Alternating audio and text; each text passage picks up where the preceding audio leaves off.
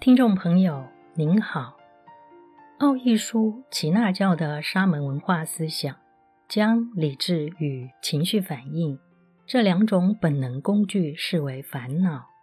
然而，真是如此吗？本期节目，我们将与您一同来探讨理智和情绪是不是烦恼。欢迎收听。人类拥有两种解决问题的本能工具，一是理智，二是情绪反应。无论是否受过教育，是否有宗教信仰，正常人都具备这两种本能工具。然而，奥义书耆那教的沙门文化思想，却将这两种本能工具视为烦恼。他们认为，理智是分别认识了之，情绪则是忧喜苦乐起伏不定，将这二者通通归为分别造作，有分别业力，必须借由修禅定使其不起分别造作。但是从正法来看，理智与情绪皆为中性，它们是解决问题的能力。好比我们到外地旅行，入住在某间旅馆，半夜两点突然警铃声大响，我们必然会在睡眠中猛然惊醒。试想，我们听到高频震耳的警铃声，闻到浓烟的味道，必猜测很可能失火了。此时，我们一定是慌张极了，想赶快逃生。身处这般危急时刻，让我们能够迅速反应的本能，正是情绪。面临生命危急之际，理智往往无法快速的计算得失，并做出平衡各方面的抉择，因为理智需要有事实的根据，需要知道来龙去脉，依据逻辑性的理解，推演出解决的方法。但是这些做法需要时间，只能慢慢来。当人面临突发性、不明确的事况时，焦虑便会发生，接着紧张、彷徨、害怕，直接的反应是逃离。此时，肾上腺素大量分泌，刺激体力和肌肉快速增强。以便尽速逃离突发状况。这整个过程完全是由情绪在推动。若人没有情绪，便会有生命危险。一旦离开险境，理智认知才会开始运作，来探讨到底是怎么一回事。凡是问题没有急迫性、突发性、危险性。容许较多的时间和空间缓冲时，是不会启用情绪处理，而是运用理智思考处理。理智思考的主要功能，是为了根本性的了解问题、解决问题，而不重在紧急时刻做出反应与抉择。社会普遍认为，女人的情绪较大。男人的情绪较缓，男人的理智强，女人的理智弱。然而，之所以会如此，其实是生物演化下的影响。因为女人需要生育、照顾婴孩，幼小的婴孩对环境的耐受度通常较低。女人负责自己与婴孩的安全，所以生存便是女人的首要原则。快速反应是避开危难的生存手段，可以快速直接的反应便是情绪。男人需要负责征战狩猎，征战狩猎会主动接近危险。既然是主动接近危险，在直接面对危险之前，可以慢慢的研究该如何行动。因此，男人擅长理智思考，待一切都想清楚之后，男性才付诸行动。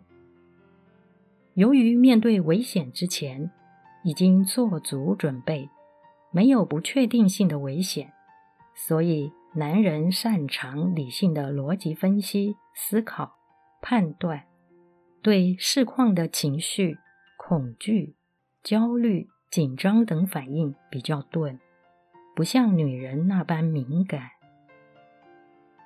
这两种本能工具都有助于解决问题与开展人生，但是奥义书耆那教的沙门文化却将理智和情绪视为烦恼束缚，必须借由修习禅定，去除分别认知的理智和忧喜苦乐的情绪，认为如此便可通达解脱，真是大错特错。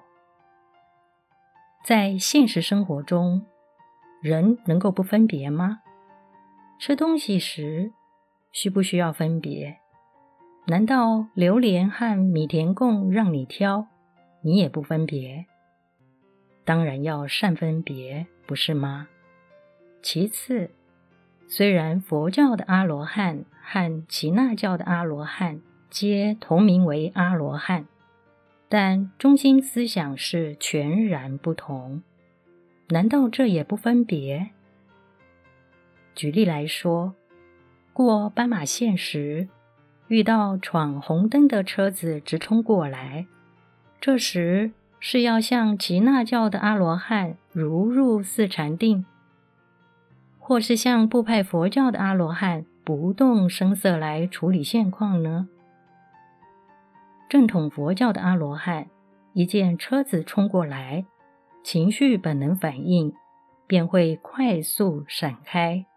如此，正统佛教的阿罗汉逃过一劫，但耆那教、沙门文化与部派佛教的阿罗汉，极大可能是会受伤惨重，甚至是一命呜呼。